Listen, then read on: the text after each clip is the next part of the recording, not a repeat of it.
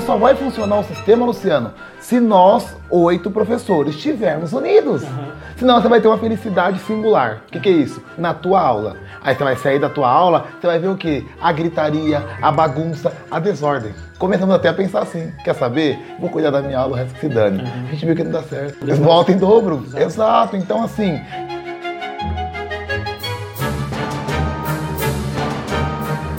Porque na maioria das vezes, e isso é no geral, na sociedade em geral, professores, pessoas adultas, alunos, todo mundo, a gente está sempre esperando a nossa vez de falar.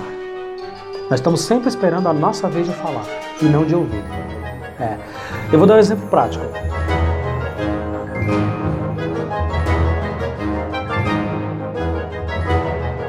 Não se abria para outra situação. Quando você tinha que fazer trabalho com outro aluno, tal, tal, tal, tal, tal, você fazia porque tinha que fazer. Mas era muito difícil, então faltou. Eu acho que no, nosso, no meu tempo de aluno, eles eram muito mais preocupados com o conteúdo do que com o indivíduo. E hoje são preocupados com o indivíduo.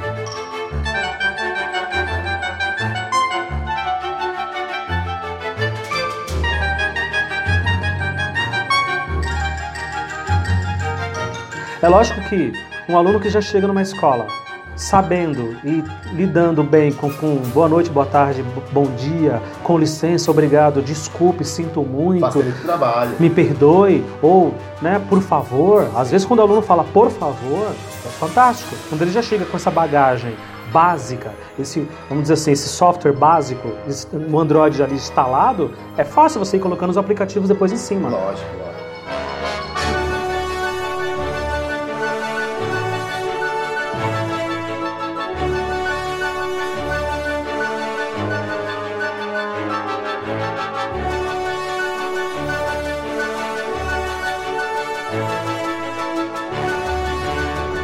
A minha fala nas formaturas, quando eu narro a formatura lá da, da, da escola.